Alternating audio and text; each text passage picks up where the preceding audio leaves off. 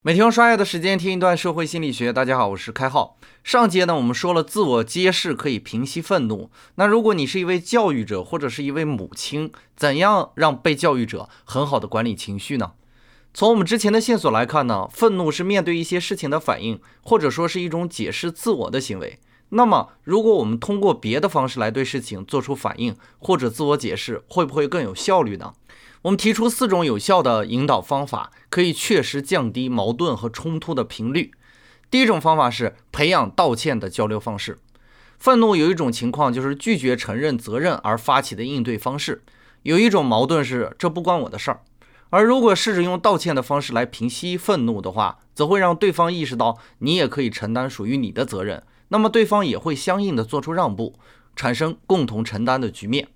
很小的时候，我们就听说过将相和的故事哈。这个故事据说后来有人说廉颇道歉是因为蔺相如确实握有实权，也有人说廉颇和蔺相如的关系其实没那么好。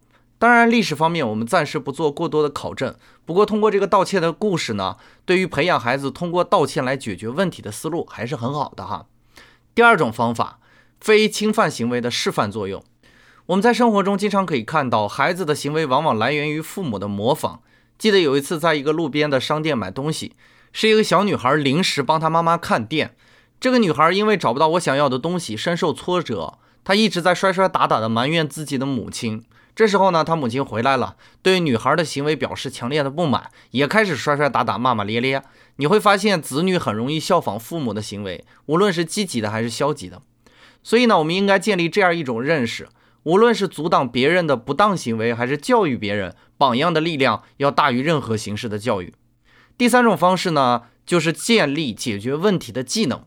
生活中有一种愤怒呢，就是无能为力。你可能会因为玩一个益智游戏不能通关而愤怒，而如果你做一个自己很了解的事呢，就不太容易生气了。